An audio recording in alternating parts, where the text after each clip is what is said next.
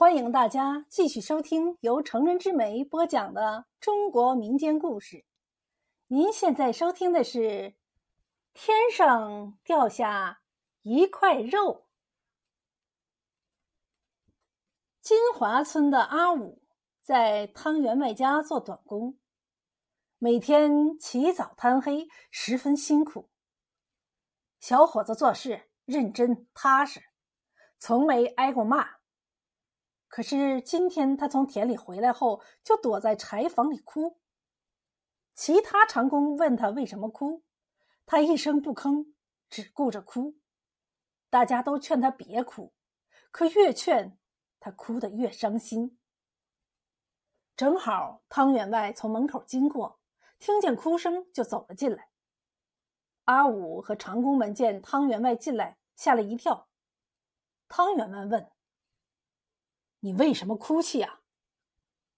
阿武躲闪着摇摇头，不说话。汤员外问长工：“他为什么哭泣？”长工们也摇摇头，说不知道。汤员外见他们都不肯说，就退出柴房走了。阿武为什么哭啊？他不好意思跟人说，只因为老母病入膏肓，整日里躺在床上，口舌无味。阿武穷得叮当响，既没有钱给母亲看病，也没有钱给母亲补充营养。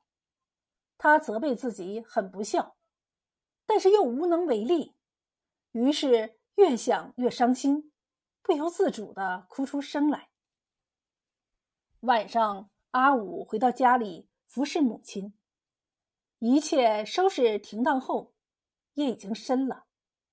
他劳累了一天，倒在床上就睡着了。半夜时分，阿武的母亲睡梦中突然听到院子里“啪”的一声，心中惊恐，就叫醒儿子出去看个究竟。阿武警觉的来到院子里，看见院子的地上有一包东西。他把东西拎进屋，打开一看，顿时喜上眉梢。原来包里有十两银子。和一方鲜肉，他高兴的对母亲说：“娘啊，明天我就去请郎中，然后回来给您烧红烧肉吃。”母亲一听，脸色愠怒道：“这银两和肉不知从何而来，你怎能自作主张，千万使不得呀？”阿武说：“我们既不偷又不抢，如何使不得？”母亲说：“这银两和肉又没长腿，怎么会自己跑到院子里来呢？这里面必定有缘故。”阿武知道母亲的话没错，但他顾不得这些，只要能医治母亲的病，能让他吃上红烧肉，尽了孝道就行。可是母亲不让，非要阿武去打听有没有人家被盗。会不会是小偷忙中出错扔进来的？阿武哭笑不得。一天早上，阿武前后左右问遍了，没听说有人家被盗，这下他放心了，就跟母亲说：“既然没人家丢失，这下您可以放心了吧？”母亲白了他一眼：“我们用了，吃了是便当。”但日后若有人来追要，我们拿什么还呢？阿武嘀咕：“这样不行，那样不行，这可如何是好啊？”母亲说：“你去东岳庙一趟，听听老法师怎么说。”阿武急急忙忙去了东岳庙，见过老法师。问他银两和肉如何处置？老法师听罢，微笑着说：“施主一颗赤诚之心，天地可见，所得之物尽管享用，天机不可泄露。”阿弥陀佛。阿武这下高兴了，回来的路上去请了郎中，回家给母亲看了病，晚上就烧红烧肉给母亲吃。但因为肉太多吃不完，母亲就让他把肉腌起来。可是家里连个缸都没有，拿啥腌肉呢？母亲想了想说：“就腌在土里吧。”阿武也没有其他办法，就在院子里的桂花树底下挖了个坑，在坑里铺了一层稻草，然后在肉上撒上盐，将肉埋在地里，上面用泥土盖严实了。几天后，母亲的病情有了明显的好转，能下地帮阿武洗衣服做饭。阿武自是高兴的很。一个月后，他将土里的肉刨出来，在太阳底下暴晒。数日后，他再烧腊肉给母亲吃。等腊肉烧好后，顿时满屋子的香味儿扑鼻而来，香味儿绕梁，慢慢的从屋里飘到院子里，再慢慢的飘到隔壁邻居家。邻居们很好奇，循着香味而来。阿武就把肉盛出来，和邻居们一起尝尝鲜。大家一口吃到嘴里，那个香啊，简直无法用语言来形容。大家除了称赞，还一个劲儿的要让阿武传授腌制方法。此事传到了汤员外的耳朵里，他就将阿武叫来，问：“听说你能在泥土里腌制腊肉？”而且风味口感独特。我有个想法，我家里养了那么多猪，想请你来帮我腌制腊肉。如果味道确实与众不同，我就扩大猪圈，来年做腊肉生意。你看怎么样啊？阿武没有一点心理准备，自己这腊肉是瞎猫碰到死耗子。现在汤员外要自己帮他腌制腊肉做生意，这可不是闹着玩的。万一失败了，自己拿什么赔呀？于是他战战兢兢地说：“员外，这事儿恐怕不行。我家的腊肉是凑巧了，万一……”汤员外笑了：“没有万一，失败了算我的，成功了我会加倍给你工钱。”阿武还是不敢，一是没信心，二是怕母亲担心而加重了他的病情。汤员外让他考虑考虑。阿武回到家里跟母亲商量这事儿，母亲一个劲儿的摇头，使不得。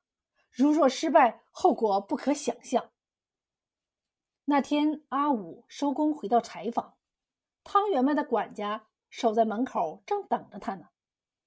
管家把阿武拉到一旁。轻声的跟他说：“其实汤员外也不想逼你帮他腌制腊肉，他也是实在没办法。县老爷闻听金华有人腌制的腊肉风味独特，就派人来吩咐汤员外，说他也想尝尝这独特的味道。县老爷要，就不是一斤两斤的事儿啊，最起码要好几腿呀。汤员外虽然不愿意。”可也不敢回绝呀，所以才想让你帮他。